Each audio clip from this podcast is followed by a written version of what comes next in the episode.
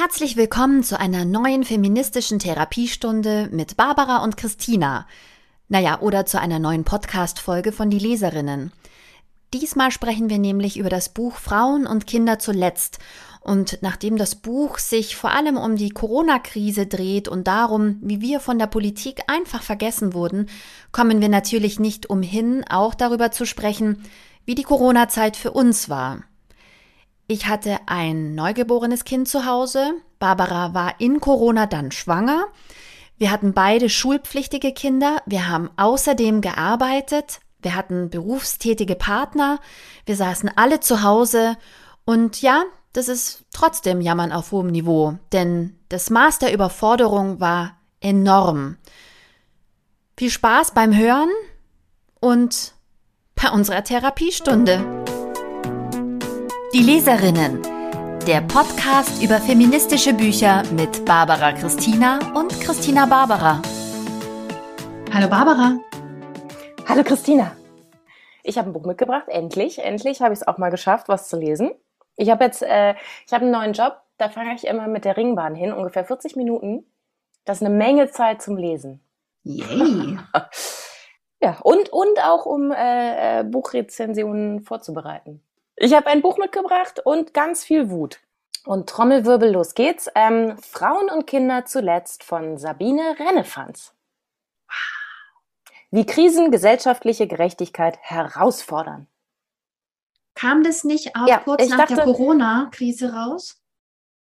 Ja, genau. Ähm, das kam jetzt Ende letzten Jahres. Oh, ey, jetzt hast du mich schon wieder. Was steht denn hier drin? Das steht dann immer auf meinen äh, Instagram-Posts drauf, von wann das Buch ist. Also es ist auf jeden Fall brandaktuell. Super, ich glaube, es ähm, ist nach dem ersten Tief nach Corona. Da war ja ziemlich klar, dass Frauen und Kinder zuletzt. Genau, also das hat sie auf jeden Fall, äh, das hat sie super gemacht. Und dann habe ich im Anschluss, ähm, da können wir vielleicht in einer anderen Folge mal drüber sprechen, irgendwann. Ich will uns da jetzt auch nichts einbrocken, aber ähm, das war echt ein super Auftakt zu Die Kümmerfalle von äh, Susanne Gasowski und Britta Sembach. Ähm, die gehen da noch mehr ins Detail und äh, also alles, was Sabine Rennefanz nur mal so ein bisschen angekratzt hat, ähm, das wird da ordentlich ausgebreitet. Aber wir sprechen heute über Frauen und Kinder zuletzt. Äh, Christina, wie bist denn du so durch die Corona-Krise gekommen? Wie fühlt sich's hm. an? Also, ich werde niemals vergessen, wie wir um Spielplätze rumgeschlichen sind, die mit Flatterband abgesperrt waren, wie die Deppen, uns schlecht gefühlt haben, allein schon, wenn wir spazieren waren mit den Kindern, wie ich mehrere Mahlzeiten am Tag kredenzt habe und dabei auch noch die Last des Homeschoolings auf meinen Schultern getragen habe, wo ich mich mit der Schule rumgestritten habe, was jetzt ein Notfall ist und darum, warum die Lehrerin sieben Wochen lang niemanden angerufen hat, während ich mich als Elternvertreterin gefragt habe, ob es allen Kindern noch gut geht. Ich dachte, das ist auch Teil des Auftrags oder der, der Arbeit von Lehrerinnen, dass die, dass die schauen, ob zum Beispiel keine häusliche Gewalt passiert, dass die Ansprechpartner außerhalb des Zuhauses sind für Kinder. Und gerade in der Zeit hat die Frau einfach niemanden angerufen. Ähm, und wenn ich noch einmal in meinem Leben Homeschooling machen muss, dann werde ich das Kind höchst selbst vor der Schule abliefern und dann direkten Wegs weiter in eine psychiatrische Klinik gehen, weil ich kann es nicht.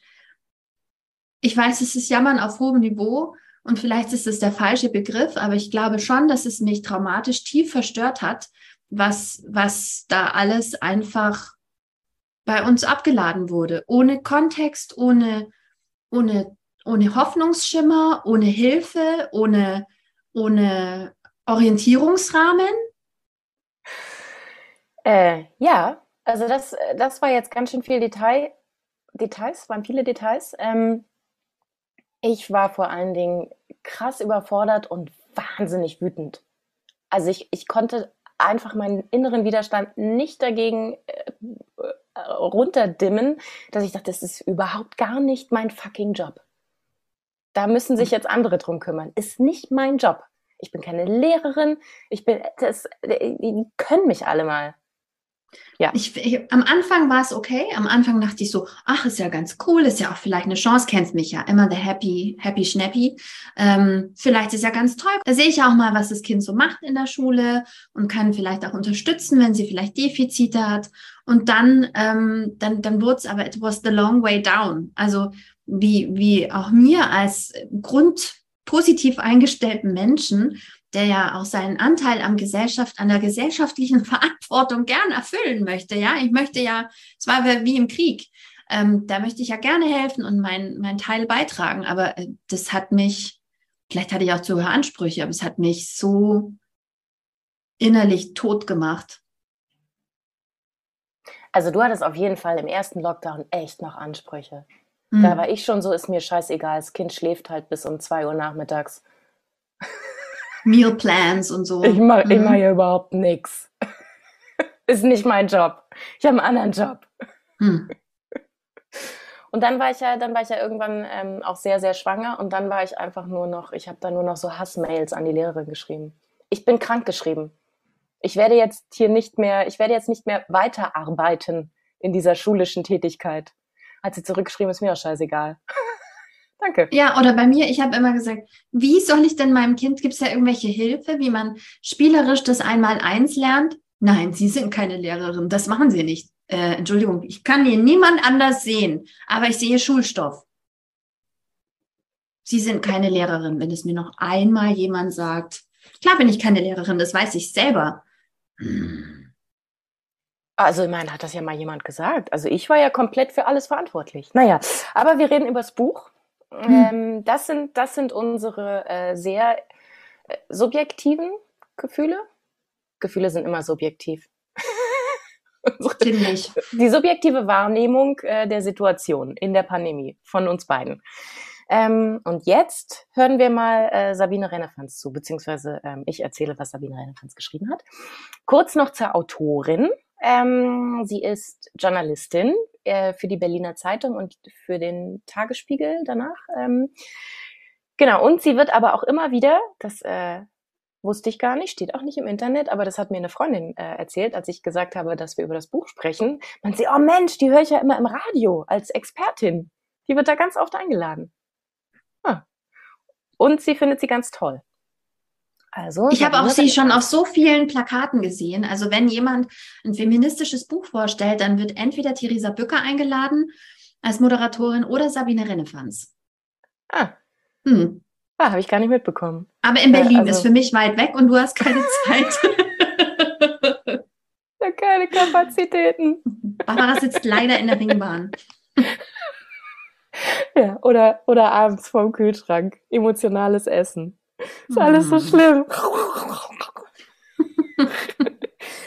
ähm, okay. Ich habe jetzt auch mal, ich habe auch so eine kleine Zusammenfassung mir diesmal vorbereitet über das Buch. Ähm, das ist so ein bisschen, also es beschreibt, äh, was in der Corona-Pandemie ähm, passiert ist, vor allen Dingen mit Frauen und Kindern. Also Frauen haben ihre Arbeitszeiten re reduziert, haben mehr Care-Arbeit übernommen, äh, wurden plötzlich unsichtbar im Homeoffice und haben jetzt schlechtere Aufstiegschancen und Kinder ähm, haben, bei Kindern gab es eine verringerte Bildungsgerechtigkeit, Zunahme an Gewalt, Kinderarmut, psychische Erkrankungen, Adipositas, Lernschwierigkeiten, alles furchtbar. So. Depressionen, wenn du ja. mit dem Kinderarzt sprichst. Ja. Depressionen sagt, ja, und Angststörungen. Die Mädchen haben jetzt sehr viele Essstörungen, die ähm, so in der Pubertät ähm, im Lockdown waren und die Jungs ähm, so große Angst, sehr große Angst. Genau, und wie konnte das, ähm, wie ist denn das zustande, warum, warum? Wie ist das zustande gekommen und warum? Ähm, und da beginnt sie einfach mal mit so ein paar Zahlen und als ich die gelesen habe, war auch schon wieder, haben meine Ohren schon wieder gequalmt. Schon mit der ersten Zahl ist so ein bisschen so der Weg bereitet für den äh, für die Stimmung des Buches. Ähm, nämlich 73 Prozent der äh, Förderung, der äh, finanziellen Förderung ging an Branchen, in denen mehrheitlich Männer tätig sind. Wohingegen äh, 4,2 Prozent der Förderung ging an Branchen mit mehrheitlich Frauenanteil. Hm. Ja, da kann man ja mal drüber nachdenken, hm. wer da Dinge entschieden hat und wie da Dinge gewichtet wurden. Mhm. Oder wer lauter war, wer ja. Zeit hatte, laut zu sein. Ja, und ähm, weltweit haben Frauen ähm, 800 Milliarden US-Dollar an Einkommen verloren, allein 2020. Und ähm, es gibt ja auch diese Zahlen, wie viele Frauen in Corona entschieden haben, dass sie das nicht aushalten und Arbeitszeit reduziert haben oder Jobs aufgegeben haben, ja, weil genau. die gesagt haben, ich, es schaffe ich nicht mehr. Und ich merke auch, jetzt ganz ehrlich, wie geht's dir? Hast du das Gefühl, dass die Batterien wieder voll aufladen, dass du wieder auf dem Level bist wie vor Corona, dass du sagen kannst, ähm, das, das kratzt mich nicht mehr, ich bin so ausgeglichen und cool wieder, das ist, das ist vorbei, ja, die Energie ist wieder da. Oder hast du auch das Gefühl, die Batterien laden auch nur noch so, so nicht mal bis, bis, ähm, bis voll auf, sondern immer nur so die unteren 20 Prozent. So in Urlaub fahren ist so 10 Prozent plus und dann kannst du schauen, dass du halt irgendwie nicht auf, ins Minus gehst oder so. Ach, du bist aber gut drauf. Also bei mir lädt da gar nichts mehr. kaputt. Also die aber Akkuanzeige ist kaputt, ist die, die ist kaputt. Da geht nichts mehr. Genau. Das heißt, das, sie hat ähm, viele, das heißt, sie hat viele Zahlen und Fakten im Buch, die sie uns um die Ohren haut. Sowas lieben wir ja. Ja, also es gibt einige Zahlen, ähm, die dann immer den, den Puls nach oben treiben. Aber ansonsten ist es auch wirklich, äh, das kann man auch super schnell weglesen. Ich habe ja geschrieben auf Instagram, das habe ich irgendwie in zwei Tagen weggeputzt. Auf mhm. zwei Hin- und Rückfahrten. Wow. In der Ringbahn. In der Ring. Fährst ja auch weit genug. Das heißt, sie hat sowohl Zahlen und Fakten, als auch sie fängt so dieses, diese Grundungerechtigkeit ein in Worten, die da passiert ist und macht es einfach deutlich oder wie, um was ja, genau, macht es deutlich und am Ende gibt es sogar ähm, einen Ausblick auf Forderungen. Also wir lieben Forderungen. Mm. Mm, köstlich. Ganz mm. köstliche Forderungen. Bin ich dabei. Ähm, und es gibt auch so einen kleinen Geschichtsrückblick. Das freut ja mich immer besonders. Du sagst dann immer, bitte Barbara, hör auf. Aber sogar ein ganz, ganz, klein, ganz kleiner. ganz kleiner Rückblick. Und ähm, genau, also es geht, ähm, das geht jetzt nicht so krass in die Tiefe. Dafür haben wir dann das Folgebuch, die Kümmerfalle. Mhm. Mhm. Aber es macht echt einen ganz guten Bogen. Macht einen guten Bogen und dann denkt man sich am Ende, wenn man es gelesen hat, ah ja, war ja gar nicht ich, die da einfach nur äh, nicht fähig war, sich zu organisieren, weil war ja das System. Hm. Das ist interessant, weil das war ja auch die Zeit, in der ich dann die Mental Load Falle gelesen habe. Also sozusagen das Care-Arbeit Awakening. Ähm, und ähm, erst da habe ich ja auch verstanden, also wirklich vollends verstanden. Da haben wir dann auch, das war genau die Zeit, mhm, Barbara, in mhm, Corona. Das war genau die wir Zeit. Wir immer telefoniert mhm. haben und dann hast du wieder gesagt, ich habe dieses Buch gelesen. Ich habe, Christina, du musst dieses Buch auch lesen. Das ist, das liegt nicht an uns. Wir können es nicht noch besser organisieren. Wir können nicht diesen ganzen Riesenhaufen einfach nur besser wegorganisieren. Ich habe wieder so einen geilen Post gesehen von einer Frau, die vier Kinder hat, die sagt, sie hat Marie Kondo gelesen, dann hat sie ihre ganze Wohnung ausgemistet. Seitdem ist es viel einfacher zu Hause klarzukommen, weil sie muss nicht mehr so viel aufräumen. Und ich so, mhm, okay. Wann hatte sie denn cool. Zeit, die Wohnung auszumisten? Ich habe keinen blassen Schimmer. Oh. Ähm, ja, aber genau, und das, das finde ich auch super. Da schreibt sie nämlich auch drüber, ähm, dass es jetzt das erste Mal war, dass, ähm, also nicht das erste Mal, aber seit langer Zeit war das so ein einschneidendes Erlebnis, dass ganz viele Frauen zur gleichen Zeit das, äh, dieses Gefühl hatten von kompletter Überforderung, im Stich gelassen werden. Es war, es war quasi so, so, ein, so ein Erweckungserlebnis, das auch echt viele Frauen radikalisiert hat, die sich jetzt mit diesen Themen auseinandersetzen. Weil sie dann auch sagen, ey, es kann ja wohl nicht wahr sein. Wieso soll ich denn, warum soll ich den ganzen Scheiß denn jetzt schon wieder machen? Warum darf der jetzt ins Büro gehen? Warum ist das jetzt systemrelevant? genau, aber dazu später mehr. Aber ähm, genau, das greift sie auch auf. So. so. Darf ich jetzt vielleicht mal ganz kurz in meinen kleinen äh, Geschichtsrückblick Barbara, warum war mir klar, dass so das weit. jetzt... ist, auch, ist auch gar nicht so weit. Es geht nur bis in die 2000er Jahre diesmal. Okay, nicht bis zur Aufklärung. Schieß oh, los. Die Aufklärer. Ich, ich bashe sie so gerne. Also, diesmal geht es um den Neoliberalismus. Mm, mm. Hallo, Christian Lindner. Grüße von uns. so, genau. Das äh, führt sie nämlich, sie sagt nämlich, okay, das in der Krise war scheiße. Aber warum wurde es denn so scheiße? Wie kann denn das sein? Vielleicht waren ja davor einfach schon die Strukturen scheiße. Ähm, übrigens, kurze Anmerkung, äh, auf ähm, im, im äh, Apple Store ist unser Podcast unter anstößig einge, eingebucht. ich glaube, ich benutze zu viele Schimpfwörter. Wie haben wir das geschafft? ich weiß nicht, scheiß Neoliberalismus? Habe ich vielleicht den Knopf gedrückt? Nein, das habe ich den Knopf gedrückt. Muss man da nicht einen Knopf? Hat es jemand gemeldet, dass wir zu viel? Ja, wahrscheinlich. Oh, Come on, wir sind, wir sind so nett. Subversiv, wir sind so subversiv und so wütend. Hm. Diese anstößigen Frauen. So, Barbara, Neoliberalismus. Ja, Neoliberalismus, Neoliberalismus genau. sagt ja, äh, dass der Markt Staat, alles regelt. Ja, also weniger Staat, mehr Verantwortung des Einzelnen, ähm, in der Folge Hartz IV, Privatisierung des Gesundheitssystems und äh, hey, jeder ist seines Glückes Schmied. Daraus folgt, jeder ist auch seines Unglückes Schmied.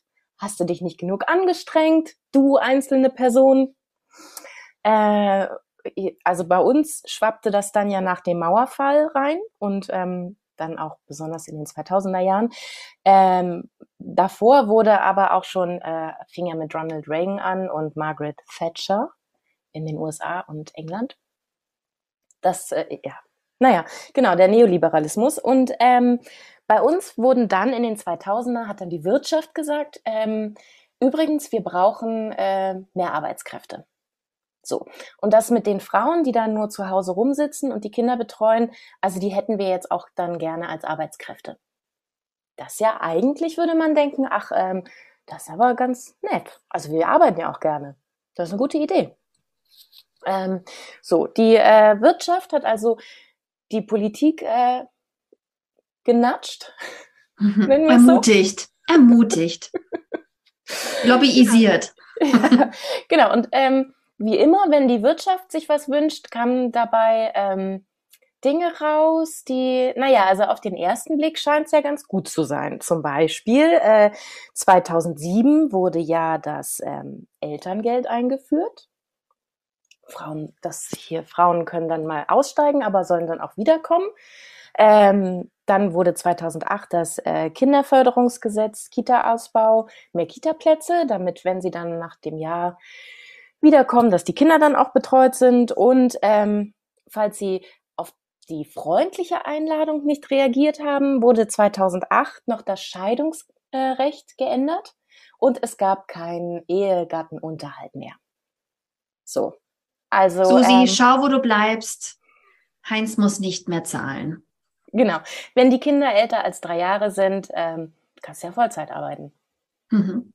Ja. Easy. Und, genau. Beziehungsweise, ähm, ach so, Susi, du hast äh, 20 Jahre damit verbracht, äh, auf die Kinder und die Eltern deines Mannes aufzupassen und ähm, das Haus hübsch einzurichten und den Garten zu machen. Und ähm, jetzt hat er sich aber leider in eine andere verliebt. Naja, ist halt auch ein bisschen dein Problem, ne? Hm. Also Geld kriegst du dafür nicht für die Sorgearbeit der letzten 20 Jahre. Das kann ja auch jeder machen. Ich meine, es macht sich faktisch von alleine. Genau. Ähm, da der Hinweis, da in der, in der Kümmerfalle äh, gehen die da noch ein bisschen mehr ins Detail, aber das nur mal so als grober Rahmen des äh, Hinweises. Äh, Anfang der 2000er, bitte Frauen geht arbeiten. So. Ähm, aber, ähm, hm, dann war aber auch, und da möchte ich, da, das hatte ich dir auch mal gesagt, das fand ich echt einen ganz spannenden Gedanken, der, das Elterngeld das ist ja daran geknüpft, wie viel du vorher verdient hast. Du bekommst mhm. quasi, wie viel sind 67 Prozent deines Einkommens, was du davor, aber ähm, wenn man jetzt dann nochmal drüber nachdenkt, hä, wieso ist denn das ans Einkommen und an die Wirtschaftsleistung geknüpft? Weil eigentlich ist das ja eine soziale Bedürftigkeit, die du hast. Also ich meine, du steigst für diese Zeit aus, um dich um dein Kind zu kümmern. Äh, kümmerst du dich als ähm, viel verdienende Person monetarisiert besser um dein Kind als jemand, der davor weniger verdient hat? Nein, der soll ja nur, der, die, die, die Landung soll leichter sein. Und äh, ja, klar, interessanter Punkt. Du sollst natürlich ähm, ähm, weiterhin die, den Duft des Erfolgs in der Nase behalten und musst dann direkt sagen, ich möchte schnappen, ich möchte gleich wieder zurück in mein volles Gehalt. Und je, je, je mehr Geld du verdient hast, desto mehr ist die Wirtschaft wahrscheinlich an dir interessiert, um jetzt in deinem Sprech zu bleiben. Naja, auf jeden Fall kann man daraus schon mal lesen, äh, der wirtschaftliche Bedarf ist halt größer als der soziale. So. Ähm, das, das mal so als kleine, äh, als kleine Exkursion, was ja dann infolgedessen dazu geführt hat, dass ähm, wir Frauen, ich rede jetzt mal von wir Frauen, okay? Also ja, es gibt die Männer, die das auch gemacht haben mit äh, hauptsächlich Elternzeit und so, aber ähm, weniger. Naja, mhm. egal. So, äh, wir Frauen haben dann gesagt, na gut, okay, dann äh, ja, arbeiten und so, äh, das, das mit den Kindern, das kriegen wir irgendwie auch noch, die zweite Schicht.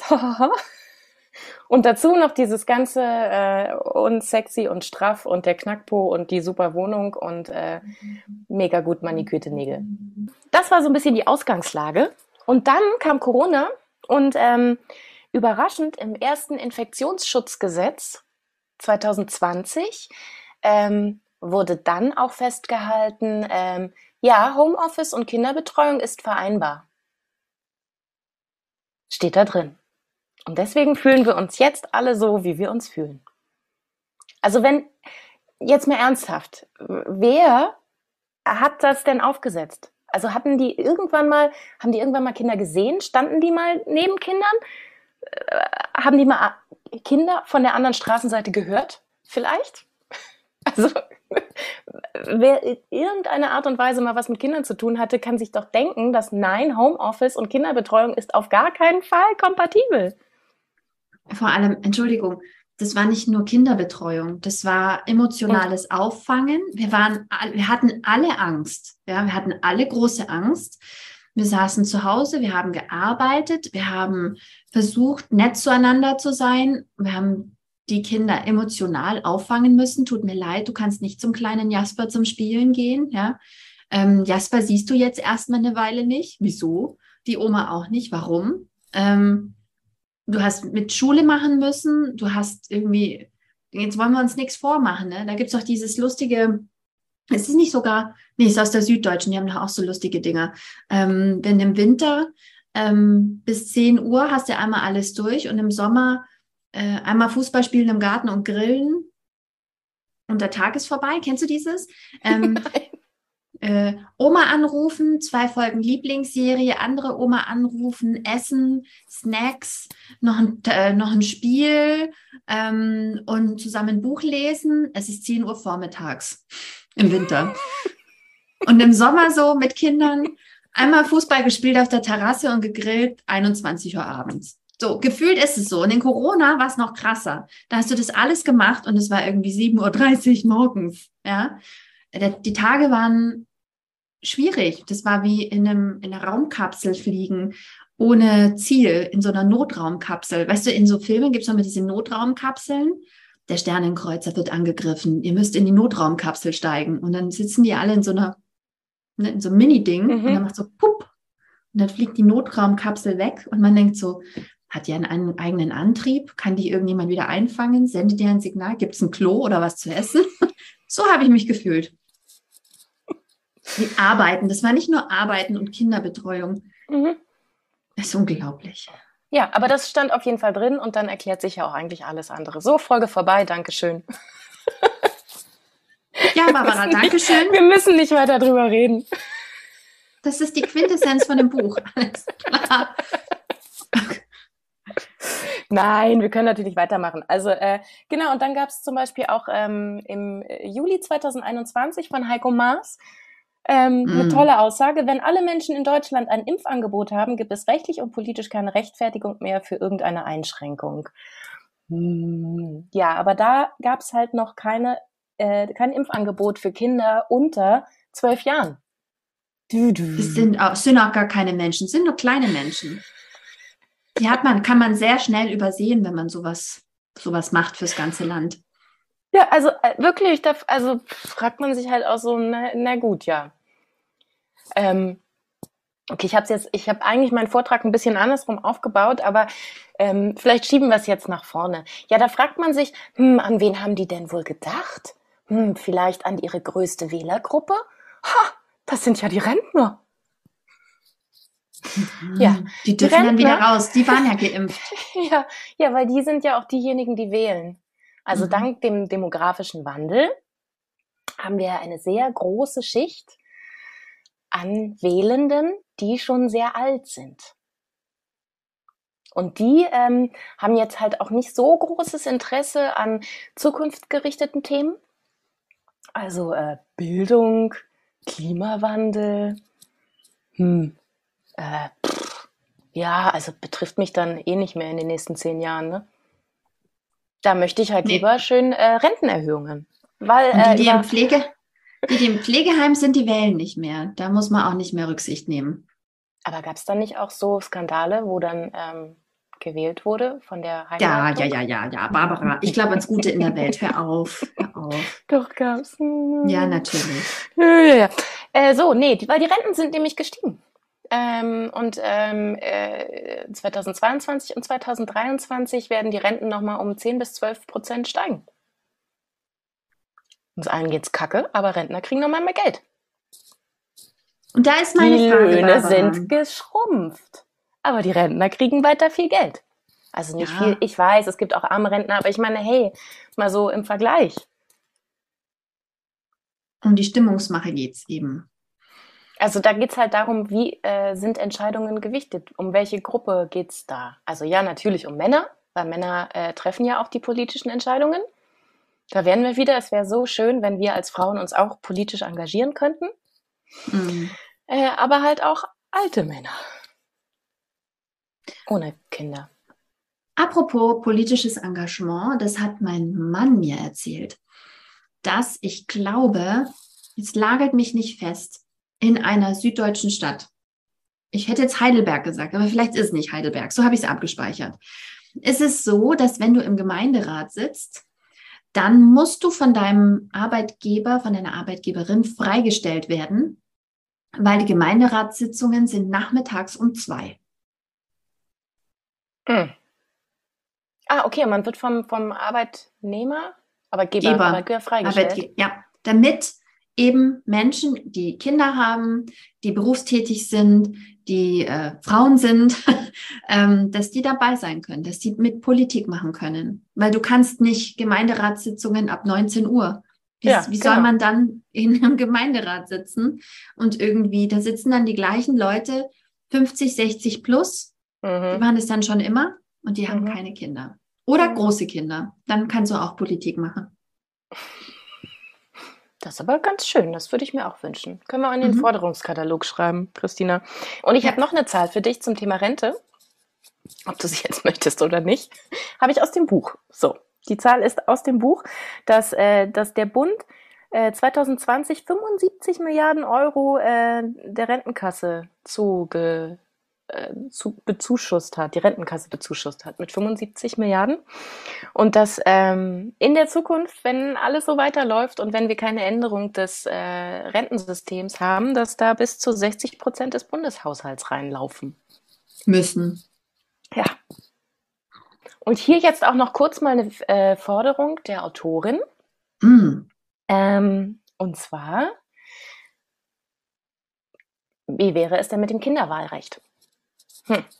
Und zwar nicht äh, das Wahlrecht ab 16. Das ist ja irgendwie auch nur so ein kleines Pflasterchen. Da hast du dann halt zwei Jahre mehr. Aber mhm. ähm, sondern dass wirklich ab Geburt jedes Kind ein Wahlrecht kriegt. Und du wählst dann für dein Kind. Ha, ja, genau. Das also sie, sie spricht dann, sie spricht dann davon, dass so ab Schulalter, wenn man irgendwie, wahrscheinlich wenn man lesen und schreiben kann, dass man das dann als Kind auch selber kann ähm, dass du da selber in die Wahlkabine kannst, aber dass du davor, also ähm, oder empfiehlt sie es erst ab Schuleintrittsalter? Und ich habe mir gedacht, das macht ja total viel Sinn, Also ich finde, dass Familien jetzt mit vier Kindern zum Beispiel sollten dann halt sechs Wählerstimmen kriegen insgesamt. Wo ist ja. denn da das Problem? Weil natürlich, wie lange sollen die denn dann, also ich meine, die, die Politik trifft Entscheidungen, die Familien betreffen, beziehungsweise diskriminieren, beziehungsweise benachteiligen. Da muss es doch einen Ausgleich. Also das darf ich ja dann wenigstens entscheiden, wer da regiert und für mich entscheidet. Ich finde das absolut logisch, weil in dem Moment, wo wir diesen Überhang, also politische Willensbildung soll ja alle Teile der Gesellschaft abbilden. Und ähm, es ist im Moment ungleichgewichtig, weil natürlich ältere Menschen ähm, gibt es viel mehr. Es gibt viel weniger junge Menschen. Und in dem Moment, wo ein Großteil der jungen Menschen, alle, die unter 18 Jahre alt sind, keine politische Teilhabe haben oder auch ihre Erziehungsberechtigten keine politische Möglichkeit haben, das mit in die Waagschale zu werfen, hängt es ja extrem nach oben durch.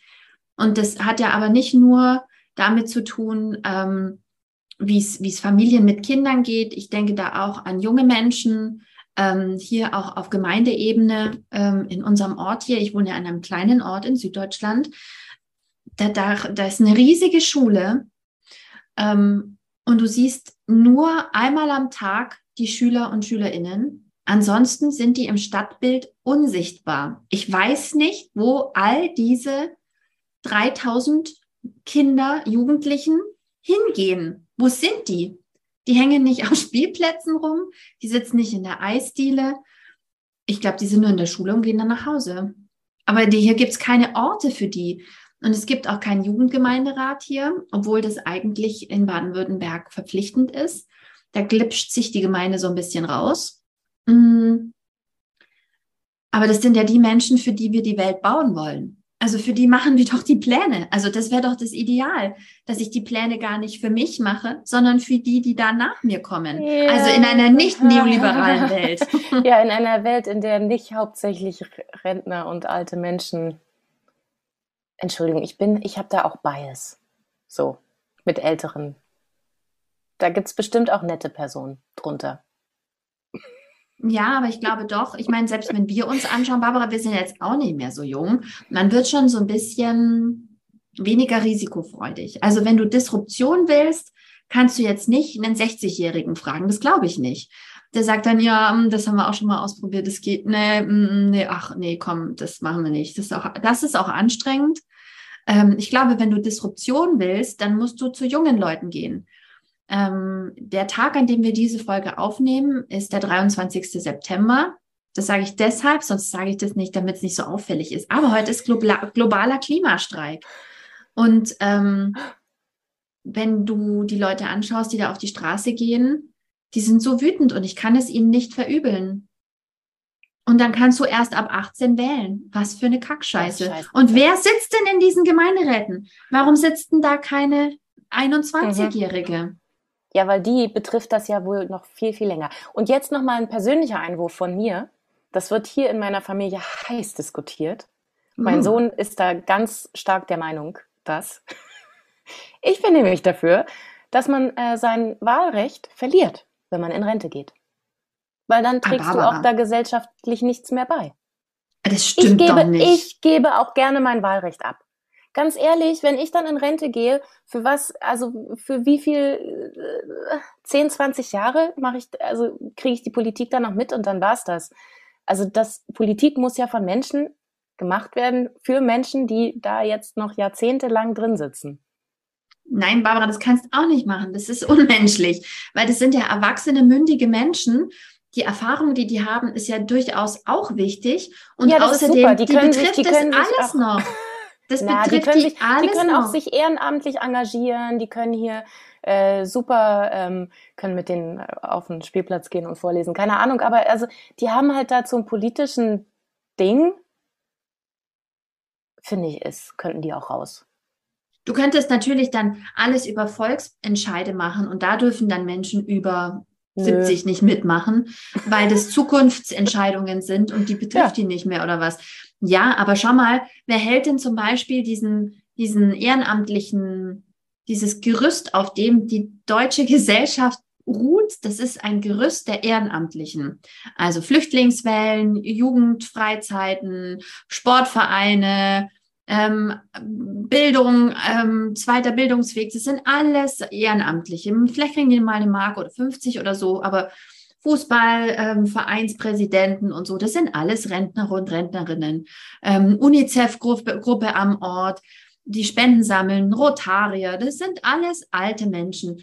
Die sind das Rückgrat auch ähm, dieses Landes. Da kannst du doch nicht sagen, ja, aber wählen dürft ihr nicht mehr. Was ist mit Erwachsenenbildung? Warum kriegen die nicht mehr ähm, mehr äh, müssen die so eine Schulung machen. So wie wenn die den Führerschein behalten wollen, müssen die auch ähm, gesellschaftlich sich einbringen und müssen auch so Zukunftsszene mit Themen büffeln und nicht nach hinten gucken nur. Das ist ja das, was man dann macht, wenn man älter wird, nach hinten gucken. Früher war alles besser, sondern auch sich zu überlegen, was kann Veränderung für einen positiven Effekt haben? Warum müssen wir Veränderungen angehen? Wo ist Konserv Konservieren und Konservatismus wichtig und wo ist es eben nicht? Und ich glaube, die Balance macht es schon aus. Aber klar, wir sind überaltert. Das ist ein Ungleichgewicht. Aber ich glaube nicht, dass es die Lösung ist, das ist sehr undemokratisch, Barbara, nein, Menschen nein. das Wahlrecht zu entziehen. Ja, die sind aber auch undemokratisch. Ja, sorry, aber Barbara, das fängst du da an und wo hörst du dann auf? Dann sagst du, ja, aber Leute, die ein IQ von XY haben, die sollen dann auch nicht mehr wählen. Nee, nein, die Zeiten nein, hatten wir nein, schon mal. Nein nein nein, nein, nein, nein, nein. Okay, also wer sich ehrenamtlich engagiert, der darf weiter wählen. Ja, du kannst dich auch bei der AfD ehrenamtlich engagieren. Dann darfst du noch wählen. Ja, naja, okay, gut. Nein, Barbara, gleiches Recht für alle ist Demokratie. Na Das, gut, dann, das dann Interessante ist, gleiches Recht für alle und zwar hier Wählerstimmen für Babys. Empowerment, gesellschaftliche Teilhabe, Kinderparlamente, Leuten wirklich zuhören, äh, wie Städte gestaltet werden, wie die Straßenverkehrsordnung ist. Warum ist es immer von, ja, von den Alten her gedacht und nie von den Jungen? Ja, genau. Aber jetzt fange ja- ich dich, äh, jetzt fange ich dich auch noch mal ein, Christina. Ja, Diesmal fange ich danke dich schön. ein. Ich wollte nämlich noch übers, übers Homeoffice sprechen. Übers Oh. Homeoffice in Corona-Zeiten. Da habe ich nämlich auch noch, habe ich da noch Zahlen? Nee, aber ich habe ein paar Fakten. Ähm, Gibt es da ein extra Kapitel im Buch? ja, großes, Hm. langes, wütendes, ich glaube sogar zwei Kapitel. Und dann bezieht Oh. sie sich auch immer wieder drauf. Was ist nämlich äh, im Homeoffice, in Homeoffice-Zeiten während Corona passiert? Also Mann und Frau gingen beide in die Wohnung und äh, übten Homeoffice aus. Äh, Unterschied war, Männer größtenteils ähm, haben sich halt voll darauf konzentriert, dass sie da auch weiterhin Leistungsträger sind und alles mitmachen konnten, sind auch gerne noch ein bisschen länger sitzen geblieben, dass da auch wirklich alles äh, ähm, hier auf dem Stand blieb. Frauen ähm, haben halt den Haushalt gemacht und ähm, gehomeschoolt. Ha. So, dann gibt's auch Untersuchungen, äh, die äh, Soziologin äh, Heike Ohlbrecht hat da auch so ein paar Befragungen gemacht. Ähm, da haben dann Frauen an, also in allen, also mit Frauen und Männern, äh, in Frauen in allen Punkten äh, abgestimmt, dass es ihnen richtig scheiße geht. Also schlechter als den Männern. ähm, und dazu gab's halt auch nochmal, also Frauen haben ihre Stunden reduziert, ähm, haben dann so Chosen gemacht, äh, das kennst du bestimmt auch, äh, also ich auch auf jeden Fall, dass die Arbeitszeit dann auf die Abend- und Nachtstunden verschoben wurden oder auf ganz frühe Stunden. Ach, da stelle ich mir den Wecker auf drei und dann habe ich schon mal ordentlich was weggearbeitet, bevor die Kinder aufwachen. Mhm. Kommt's dir bekannt vor? Oh ja. Ja, dann setze ich mich halt einfach nachts, wenn die Kinder schlafen, noch mal ran und Mhm. mach noch mal was fertig. Mhm. Ähm, genau. Ähm, was dazu geführt hat, dass wir alle ordentlich im Sack waren und äh, dann natürlich nicht mehr den, die Ersten waren, die den Finger gehoben haben, wenn es darum geht, möchtest du vielleicht hier noch ein neues Projekt oder eine herausfordernde Aufgabe oder vielleicht eine kleine Beförderung mit noch mehr Aufgaben? Nein, nein, nein, nein, nein. Haben wir nicht. Ähm, genau, und deswegen gab es dann auch ähm, 2020 äh, ähm, stiegen mehr Frauen aus äh, Führungsetagen, nee, aus Vorständen aus als davor. Die konnten nämlich auch alle nicht mehr. Haben auch alle, also es gab ja dann auch so, okay, dann kann ich jetzt, dann schmeiße ich jetzt hin. Geht Mhm. halt nicht mehr. Und ähm, die, da lese ich jetzt auch noch mal was vor. Seite, Moment, ich habe mir hier so ein Knickohr gemacht. Ähm, hier, okay, also ähm, Julia Jekel ähm, leitete den Vorstand des Verlags Gruner und Jahr, hat ähm, im April 2020 in der Zeit einen besorgt empörten Gastbeitrag veröffentlicht. Ähm, es war in einer wichtigen Telefonkonferenz mit Politikern und führenden Verlagsvertretern des Landes, als sie feststellte, ich war die einzige Frau. Das kannte sie aus der Zeit vor Corona nicht. Normalerweise waren bei solchen Gelegenheiten zumindest ein paar Frauen mit im Raum. Auch an den Videokonferenzen in ihrem Verlag nahmen weniger Frauen teil als zuvor. Die Frauen verschwanden im Homeoffice, wo sie dafür sorgten, dass das Homeschooling funktionierte. Also da wurden sie wirklich unsichtbar. Hm. Die unsichtbare Care-Arbeit hat auch das Gesicht der Frauen verloren in den Telefonkonferenzen. Und jetzt denk mal drüber nach, das kennst du von dir selber bestimmt, dass man sich hier mal kurz mutet oder ausschaltet. Ich schmeiß noch mal schnell die Waschmaschine an. Natürlich. Hm. Natürlich kann ich nebenher noch schnell die Sachen korrigieren, die das Kind gerade im Homeschooling gemacht hat. Mhm. Und interessiert gucken. Hm, ja, und dann möchte ich jetzt gerne noch mal kurz die äh, Screenshot. Screenshot, wenn man interessiert guckt. Ah, interessiert. Mm. Und, dann, und dann tut man den in die Telefonkonferenz. Wer hat es nicht schon gemacht?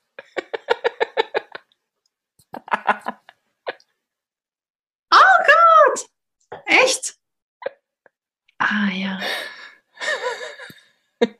Das finde ich das Anstrengendste auch an diesen Telefonkonferenzen, dass man immer in diese scheiß Kamera gucken muss. Mm. Also Videokonferenzen. Ähm, so, genau. Und dann noch mal ganz kurz die Debatte. Ich hoffe, die ist jetzt einfach abgestorben, die wir letztens hatten mit, ja, aber den Fachkräftemangel, den kriegen wir doch darüber gelöst, dass äh, alle einfach länger arbeiten. Barbara, mir platzt der Schädel.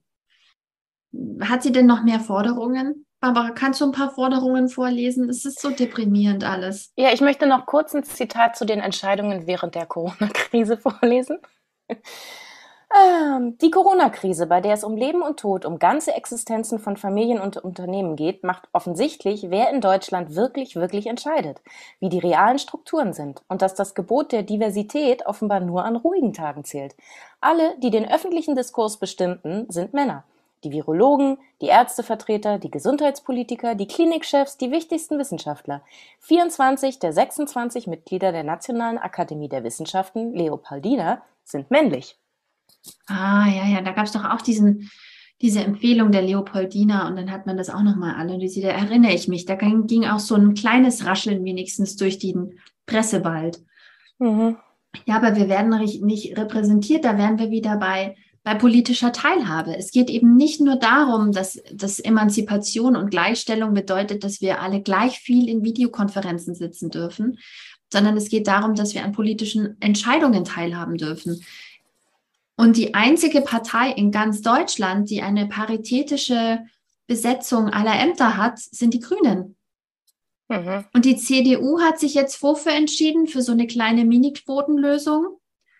Da habe ich eine Rede gehört. Ich glaube, das war unsere ehemalige Gesundheits-, nee, Familienministerin. Sie hat eine Rede gehalten, Barbara. Mir ist so schlecht geworden. Du hast dir das angehört? Hm, mein Mann hat es mir vorgespielt. Für den Blutdruck ähm, da, da dachte ich so, wow. Hier, du bist immer so müde. Hör dir das an. genau. Ich mache noch ein paar Waschmaschinen. Nee, Quatsch. Ähm, weil er weiß, dass mich interessiert.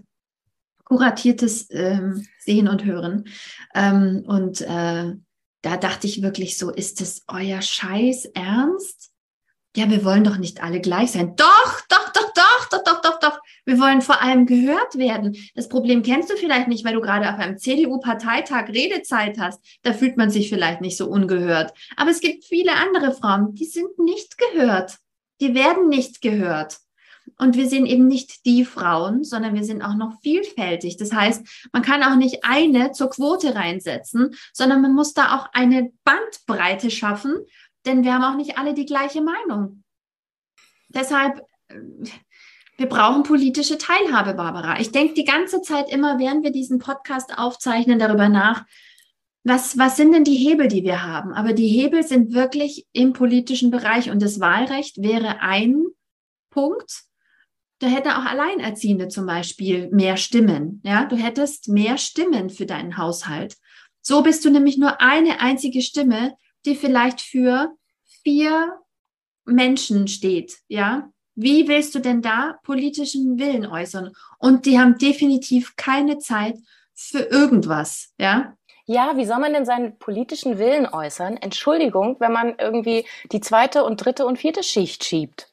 Wir arbeiten ja rund um die Uhr. Wir, also hier fleißig unseren, unseren wie auch immer gearteten Teilzeit, Teil, Vollzeit, Teilzeit, Vollzeitjob und dann noch hier Kinder und Freunde und überhaupt. Und dann kommen, also ist im Augenblick noch nicht, aber steht ja dann am Horizont, dann kommen irgendwie die Eltern und Schwiegereltern, die man pflegen muss. Ha, wenn das dann auch noch dazu kommt, Entschuldigung, wann ist denn da Zeit für, ähm, für politisches Engagement? Und da möchte ich wirklich, wirklich auch über die Kümmerfalle sprechen. Ähm, die sagen dann nämlich, ähm, wir kommen da nicht weiter, wenn nicht äh, Care-Arbeit als Arbeit akzeptiert, angerechnet, respektiert dargestellt wird. So. Sonst kommen wir da keinen Schritt weiter. Weil was wir im Augenblick haben, ist keine Gleichberechtigung. Also die Gleichberechtigung ist halt von, von Männern gedacht, also von der männlichen Seite aus gedacht. Ja, super, dann können wir jetzt arbeiten. Aber wie du schon so schön gesagt hast und wie ich schon wiederholt habe, der Bums kommt oben drauf. Und wo ist denn da die Gleichberechtigung? Da, äh, nein, nein. Das ist nicht, wir wollen nicht die, die, die männliche, die geile männliche Vita haben. So. Wir, da sind auch noch andere Punkte, die wichtig sind und die gesehen werden sollen und die anerkannt werden sollen. Ja, aber du sollst, du sollst denken, dass wenn du, dann wäre ich wieder bei meinem Bild mit dem pastellfarbenen Powersuit, du sollst denken, dass wenn du mitmachen darfst, wenn du dabei sitzen darfst, wenn du erfolgreich bist, wenn du zeigen kannst, was du alles kannst, wenn du Geld verdienst wie ein Depp, ja, wenn du ganz oben bist, dann musst du das Gefühl haben, Barbara, dass du mitspielen kannst. Aber das Spiel, das du dann mitspielst, ist nur Kapitalismus. Das ist noch keine politische Teilhabe, sondern die haben dir einfach ihr eigenes Spiel als cool verkauft und du machst mit.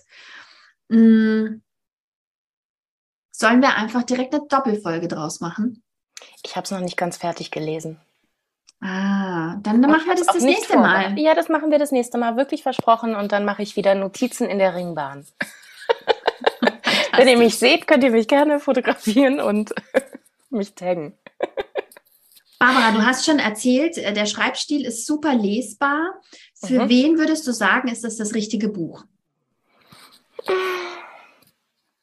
Ähm, für Frauen, die so ähm, irgendwie das Gefühl haben, das war aber jetzt auch echt unfair die letzten zwei Jahre.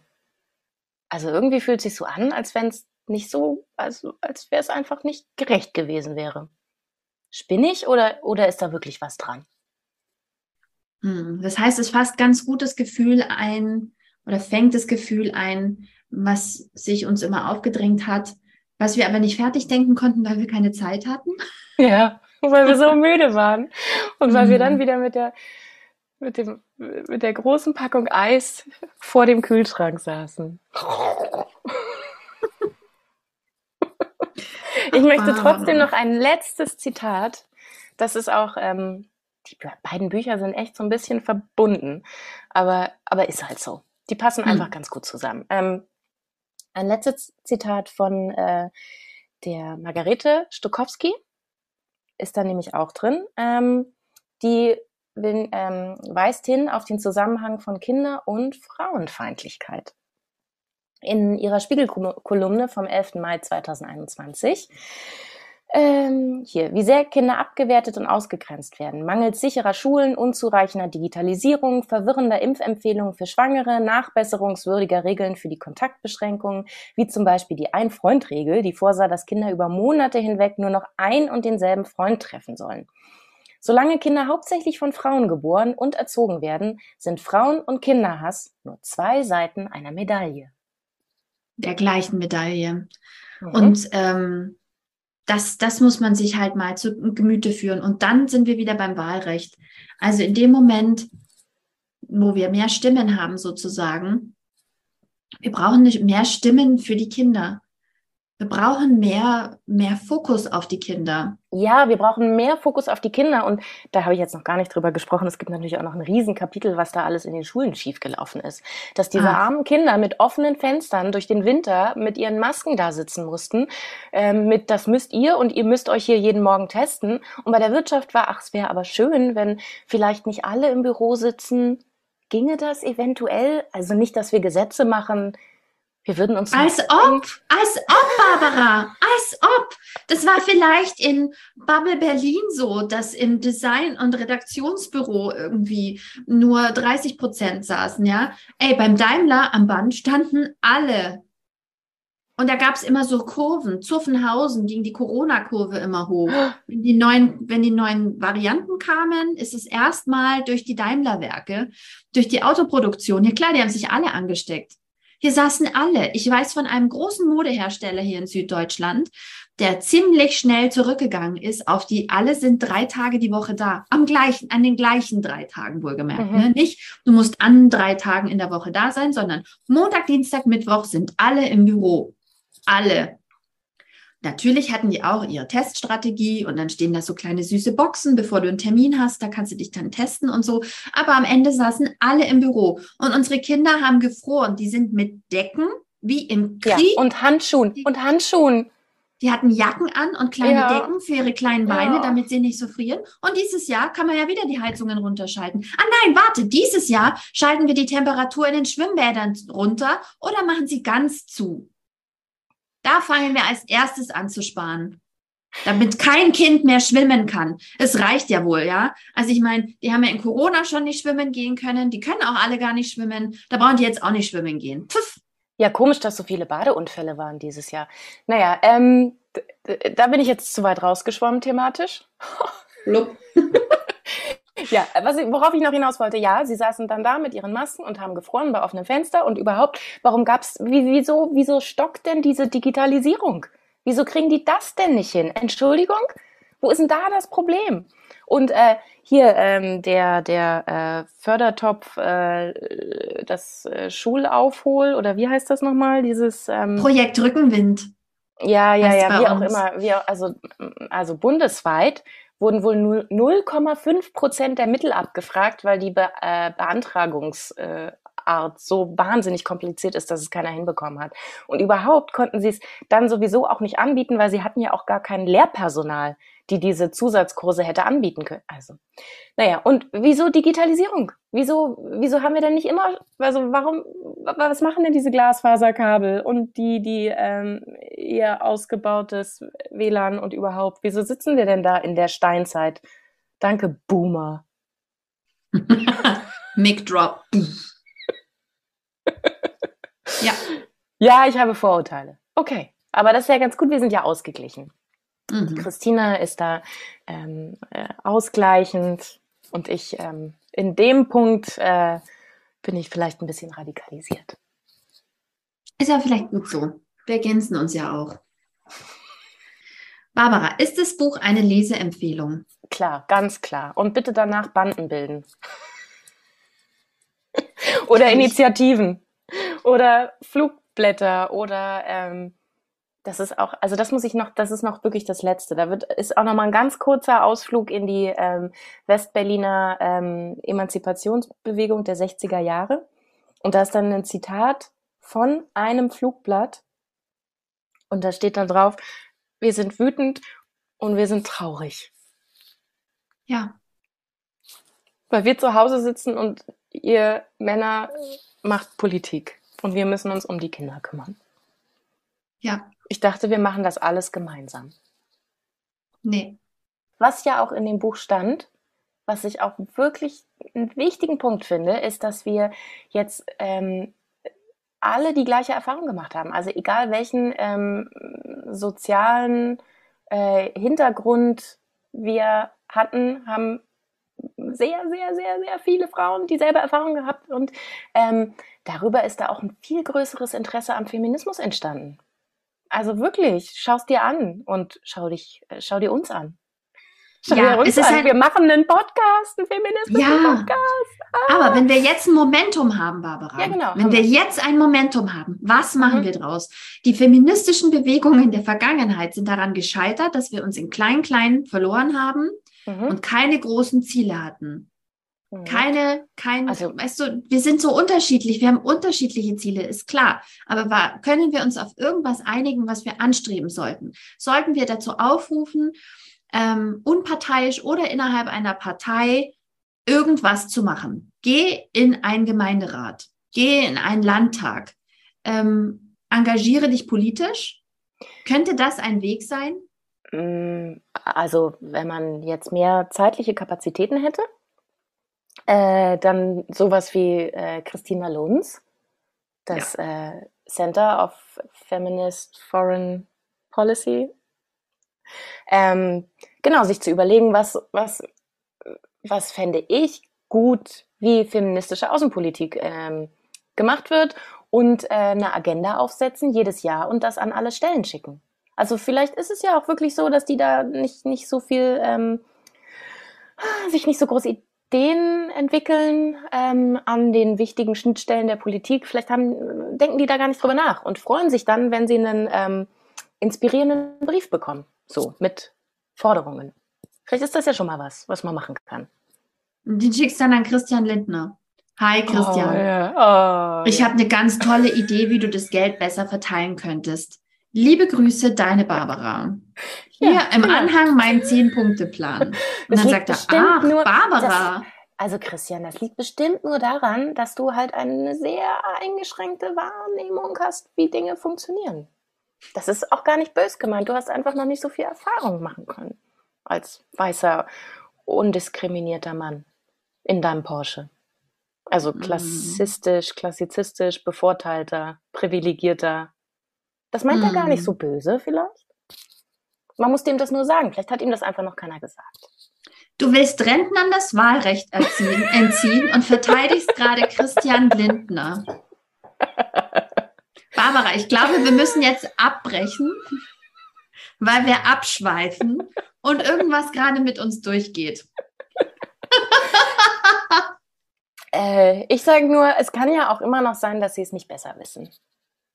Das hoffe ich ja immer. Ich glaube ja auch ans Gute im Menschen. Und deswegen müssen wir Aber- laut werden. Wir machen ja jetzt hier schon so einen Podcast. Wir müssen laut und klar Forderungen stellen. Und ähm, ich weiß auch nicht, sobald die Kinder größer werden, machen wir eine Partei, Christina. Ja, weil es geht so nicht. Wir müssen, Ja, wir, und müssen alle politische. Teilhabe haben. Das, das Ziel kann ich, wir, ich habe diesen ähm, Streitartikel gelesen. Also okay, jetzt erzähle ich noch von diesem Artikel.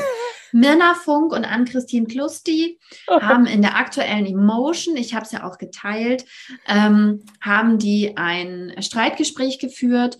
Die Quintessenz war, dass ähm, Mirna Funk, verkürzt jetzt natürlich dargestellt, ähm, gesagt hat, dass sie ähm, einfach findet, wir sollten unseren Arsch hochkriegen, wir Frauen. Es ist überhaupt kein Problem. Man kann ja wohl auch Vollzeit arbeiten und ähm, und äh, ein Kind haben. Bei ihr klappt es auch. Und ähm, schließlich sind wir ja selbstverantwortlich und äh, können ja hier irgendwie unser, unser Leben ja irgendwie auch ordentlich, ähm, ne? So.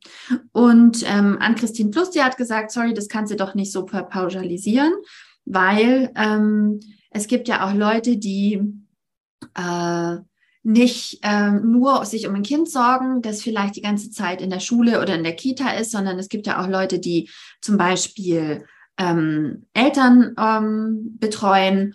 Und ähm, das ist ja wohl nicht meine alleinige Verantwortung nur, sondern vielleicht auch eine gesellschaftliche Verantwortung, dass die die Sorgearbeit leisten, ähm, dass die, ähm, dass die unterstützt werden, ja. Und äh, Minna Funk ähm, sagt, äh, spricht von Reihenhausfeminismus und Frauen, die kein eigenes Geld haben wollen und sich so darauf ausruhen, dass es schon irgendwie gut geht mit dem Mann und so. Neoliberalismus. Äh, ich, wir haben da, ich habe ja da so einen Sticker auch ähm, in unserer Story gehabt auf Instagram. Ähm, wir haben ganz, wir haben so großartige Rückmeldungen bekommen, die möchte ich hier kurz vorlesen. Ähm, ja, wir haben so tolle Hörerinnen und Hörer. Mein also auch Gott, Hörer, seid, auch ja, Hörer. Genau. Ja, Enrico ja. hat sich gewünscht, dass wir ihn auch erwähnen. Hallo, Danke, Enrico. Ähm, also, eine, eine Followerin schreibt, großartig bei zwei verschiedene, in Anführungszeichen, Generationen von Feminismus. Fühle Funk, denke Tlusti. Äh, ich habe erst Fühle Funk gelesen, aber es kann auch an meiner Müdigkeit also, Funk. Fühle den Funk. Ah, nein, äh, Männer Funk. Okay, jetzt habe ich es verstanden. Ähm, dann äh, auf Etage schreibt, Care-Arbeit geht weit über Kindererziehung hinaus, alte Pflege, Bildung. Weil äh, Männer Funk äh, sagt nämlich, man darf diese Care-Arbeit verdammt nochmal nicht so überhöhen. Doch, man Weil kann die überhaupt nicht, man kann die überhaupt nicht. Oh, hoch Eben. genug. Ich hasse es. Und ähm, das bunte Leben neben, äh, neben bunte Leben eben, so, das bunte Leben eben, auch eine ganz, ganz tolle Followerin, ähm, schreibt, Bun, äh, Funk steht für Choice-Feminismus und Selbstüberhöhung. Die ist quasi die FDP-Smiley. Aber ähm, ich weiß jetzt nicht mehr, worauf ich hinaus wollte. Mm, aber ähm, dieses Streitgespräch, da ist mir eine Sache aufgefallen, wenn ihr euch das durchgelesen habt. Eine Sache, die mir ganz doll aufgefallen ist, weil ich es jetzt so oft gesagt habe, ist es euch vielleicht auch schon aufgefallen. Es geht eben nicht nur um finanzielle Sicherheit und finanzielle Teilhabe, sondern es geht auch um gesellschaftliche Teilhabe. Und ähm, es geht nicht darum, irgendwie eine potente Frau zu sein, die sich selbst irgendwie am eigenen Schopf wie Münchhausen aus der Scheiße zieht. Ja, das kann man schon auch machen, ein Stück weit. Wenn man halt nicht krank ist oder einen kranken Partner hat oder fünf Kinder oder ne, arm Mhm. ist hm, ähm, oder keine, keine Bildungschancen hatte im Leben, dann kann man das machen. Aber ähm, ich glaube vor allem politische Teilhabe, dass diese Menschen einfach eine Stimme kriegen, dass jemand für sie spricht. Wie viele Alleinerziehende gibt es in unseren Parlamenten? Ebbe. Die haben nämlich echt was anderes zu tun. Es gibt so viele blitzgescheite Frauen da draußen, die ich alle in Parlamenten sehen wollen würde. Und am Ende sitzen irgendwelche Berufspolitiker Flitzpiepen da und entscheiden, dass, um den Bogen zu spannen, im ersten äh, hier äh, Corona-Schutzgesetz oder wie das hieß, ähm, drin steht, ähm, dass Homeoffice und Kinderbetreuung vereinbar ist. Super. Ja, und vielleicht, ähm, also neben der politischen Teilhabe, könnte man ja auch mal sagen, wie geil ist denn eigentlich Care-Arbeit? Diejenigen, die sich für Care-Arbeit entscheiden, also natürlich werden die finanziell unterstützt, weil das ist ja das, was unsere Gesellschaft zusammenhält, worum es ja auch geht. Das, Ja. also, pff, da kannst du ja auch jeden fragen, ja, natürlich möchte ich eine liebevolle Partnerschaft. Also, meine Kinder sind mir am allerwichtigsten. Ah ja, also wirklich, deine Kinder sind dir am allerwichtigsten, Mr. Politiker? Wie kann denn dann jetzt sowas hier wie die Corona-Scheiße passieren? Ja, der hat aber ja wahrscheinlich Unterstützung. Da ist einfach die Oma eingezogen. Dann muss man die nicht besuchen. Und dann sind die praktisch eine Kohorte. Aber ähm, ja, also wir brauchen, wir brauchen mehr Stimmen. Wir müssen lauter werden. Wir sind laut in diesem Podcast und wir sind sehr froh, dass ihr uns immer Und- zuhört. Und wir sind auch anstößig. Haben den Button. Yeah. In diesem Sinne, Barbara, bleib anstößig. Oh, es war mir eine Ehre, mit Ihnen heute diesen Podcast aufzunehmen. Das ist sehr freundlich und wir sind so lang wie nie. Oh, uiuiui, es tut mir sehr leid für Mal dich, gucken, mal gucken, wie ich das zusammen, zusammensnibbeln kann. Gut, dass wir gestartet haben mit heute machen wir aber mal eine ganz kurze Folge. Mhm. Du wolltest ja auch nach zehn Minuten eigentlich das Buch fertig besprochen haben. Ja. Dann sind dir aber noch mal ein paar Sachen eingefallen, kleines Eichhörnchen. Äh, Die du auch. Du hast auch noch ein paar Runden gedreht. Ja, sorry, sorry. Und jetzt Ich rede halt auch so gerne mit dir. Du arbeitest jetzt so viel, du sitzt immer in der Ringbahn, da sind immer Funklöcher, man kann Ja. überhaupt nicht telefonieren. Sorry, das ist meine einzige Möglichkeit, mit dir zu sprechen. Sprechen wir halt über Politik, ist auch okay. Ich äh, würde auch wirklich gerne wissen, was die Leute in der Ringbahn denken. Das ist doch hier ein Bildungsauftrag. Ich halte Also, mein Buch ganz hoch. Leute. Ich halte mein Buch hoch. Ihr könnt jetzt mal alle gucken, was ich lese. Das ist ein sehr gutes Buch. Ihr könnt es im Podcast dann nachhören. Hm. Gruß geht raus an die Ringbahnfahrer morgens Mhm. und sehr abends, sehr spät abends. Innen. FahrerInnen, Gut. genau, sorry. Dann Na, in diesem Zur Sinne. nächsten Folge. Yay. Tschüss. Ciao.